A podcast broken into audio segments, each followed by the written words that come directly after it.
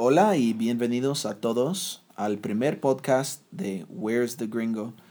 Yo soy el gringo Ford Quarterman y estoy aquí con mi novia Giovanna. Hola, bienvenidos. Y antes de empezar, yo quiero decirles algo. Yo quiero, yo quiero que ustedes sepan que el punto de este podcast es para demostrar a ustedes una persona que todavía está aprendiendo el idioma, como ustedes. O sea, no es como si haya llegado a mi meta. Yo no soy bilingüe. Todavía estoy sumergido en el aprendizaje de español. Todavía estoy aprendiendo algo nuevo todos los días y todavía estoy cometiendo errores todo el tiempo. De hecho, estoy seguro que voy a cometer unos errores en este podcast. Hoy tenemos el placer de Giovanna que me va a corregir mis errores. Sí. Sí. Y de hecho, el tema del podcast de hoy también es algunas de las situaciones que nos sucedieron y que nos suceden durante el proceso de aprender un idioma. Cuando estás aprendiendo un idioma, existen algunas etapas en el proceso que son muy difíciles. Todos pasamos por ellas, ya sea que estamos aprendiendo español, inglés, portugués o mandarín.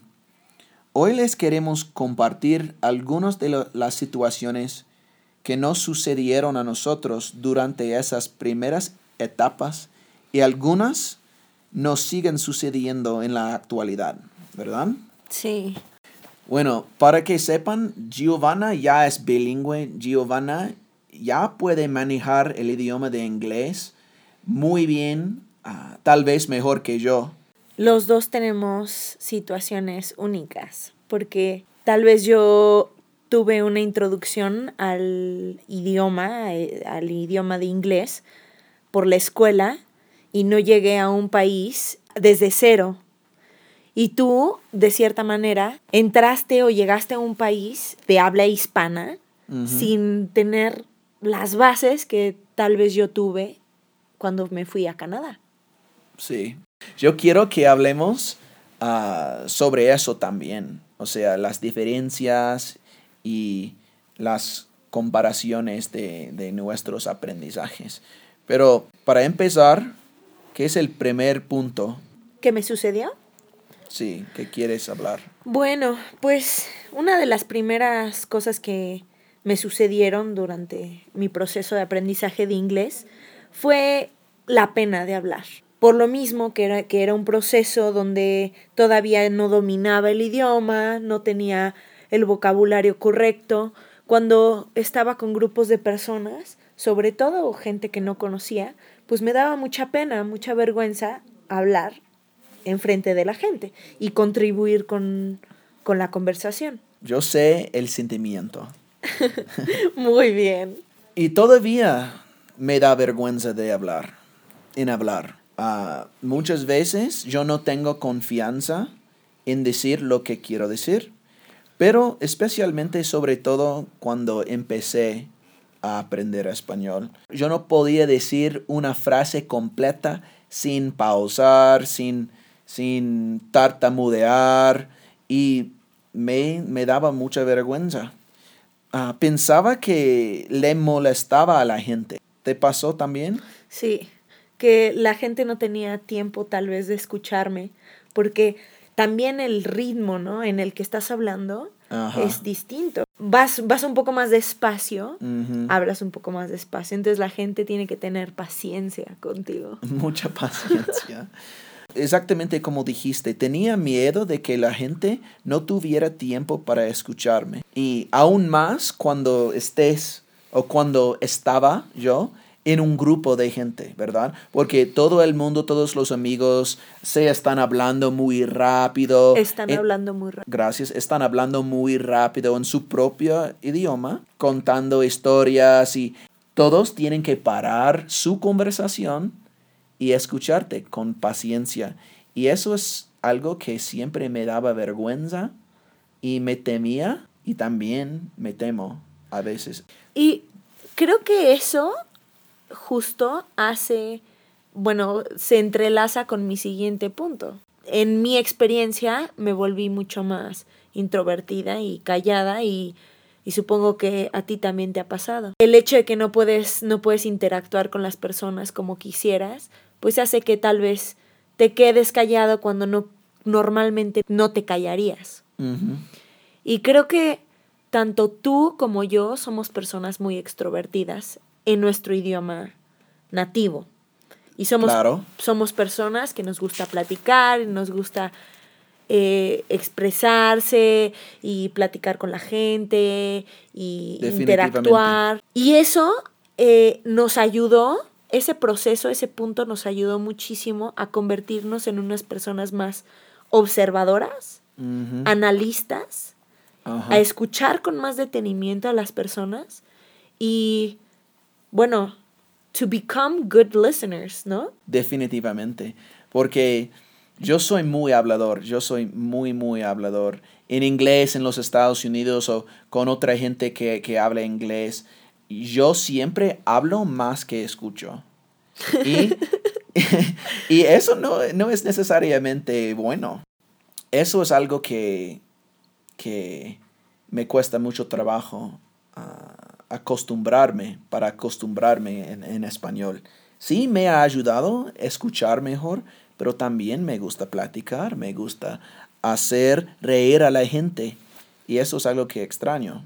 También me gusta tener conversaciones muy profundas, de temas muy, muy profundas. Temas profundos. Más profundos, ok, perdón. Temas más profundos, más importantes, ah, más serios y a veces me siento como, como no puedo contribuir mucho. Y si hablas de, de un tema que me interesa, te quiero dar mi opinión. Te quiero dar. Te quiero dar mi opinión. Y yo soy muy bromista también, muy bromista y cuento muchas historias. Como dije, me gusta hacer reír la gente y no, no puedo hacerlo tanto en español. Pero yo quiero mencionar un punto también que yo opino para los estudiantes de español y la gente que, habla inglés es el primer obstáculo en, en, el aprendizaje. Y eso es la falta de comprensión.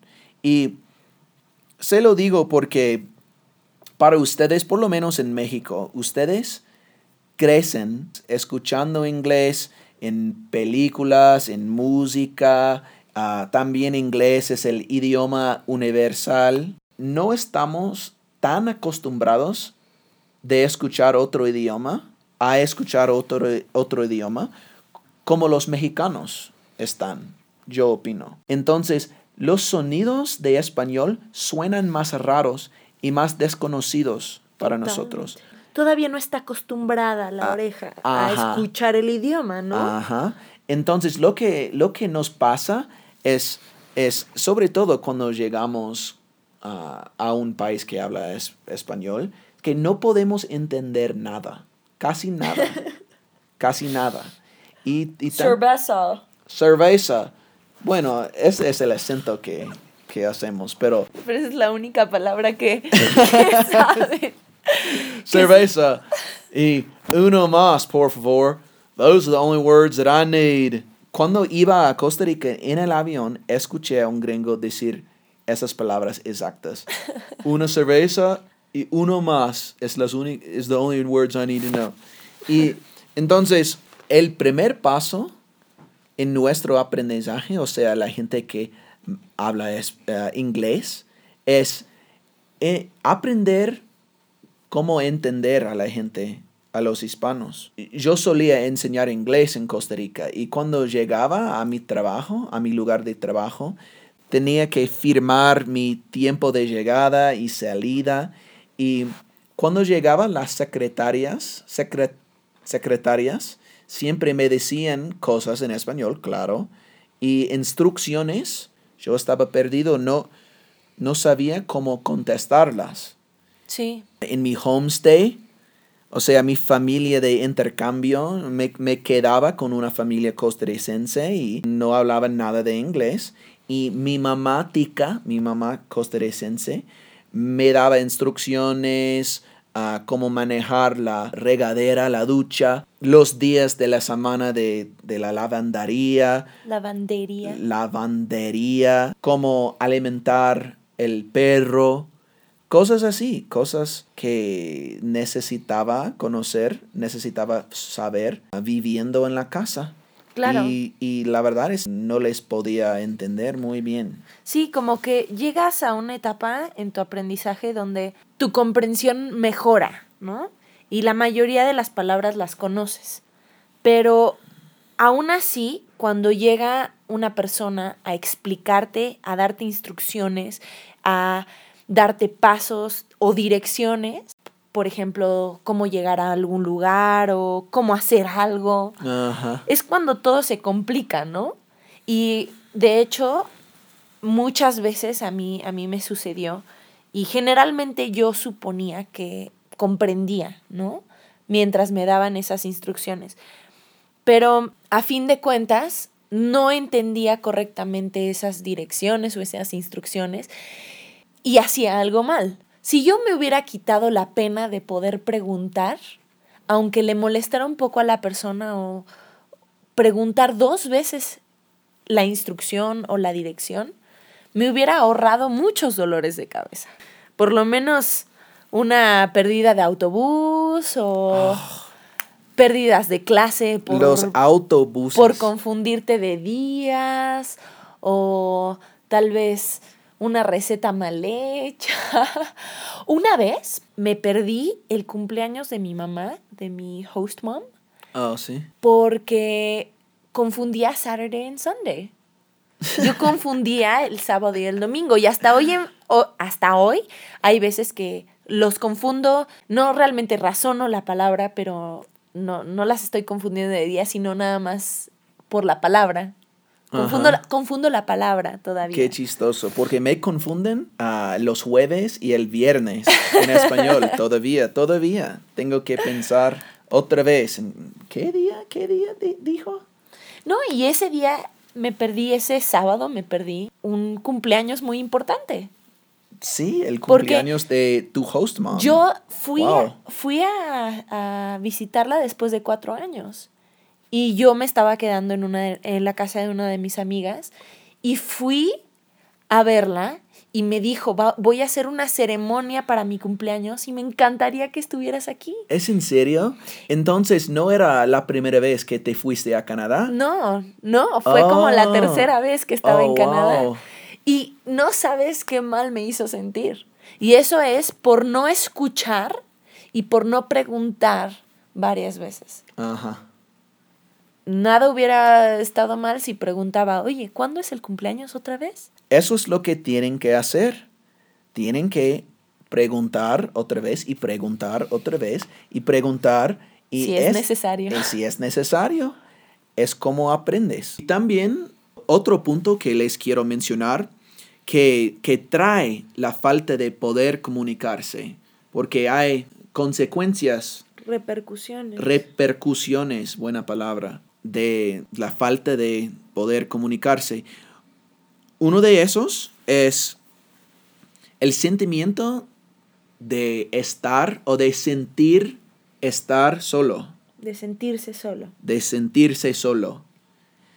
Y, eso, y sobre todo eso te pasa cuando, cuando estés en otro país, no necesariamente cuando estés en tu propio país, claro, porque tienes tu familia y tus amigos, pero... Totalmente de acuerdo. Es parte de aprender un idioma, el, el sentirte un poquito solo, por no poder comunicarte, por no poder expresarte al 100%, por no poder tal vez hacer amigos tan fácilmente, porque no estás hablando el idioma.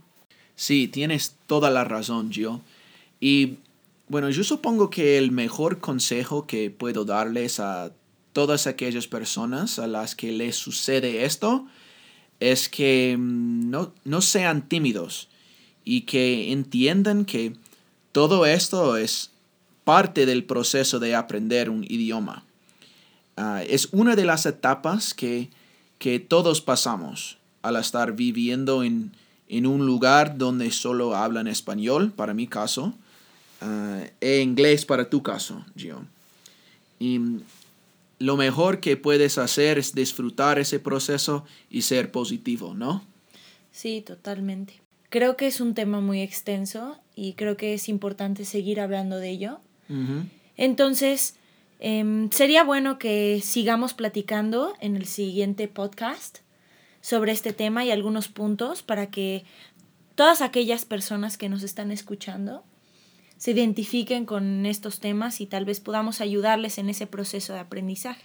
Sí, estoy de acuerdo. Entonces, ah, nos vemos en el próximo y recuerdan que pueden encontrar este podcast y descargarlo ah, desde la página where'sthegringo.com y allí pueden encontrar el transcripto también. Gracias por acompañarnos y nos vemos en la próxima. Adiós. Adiós.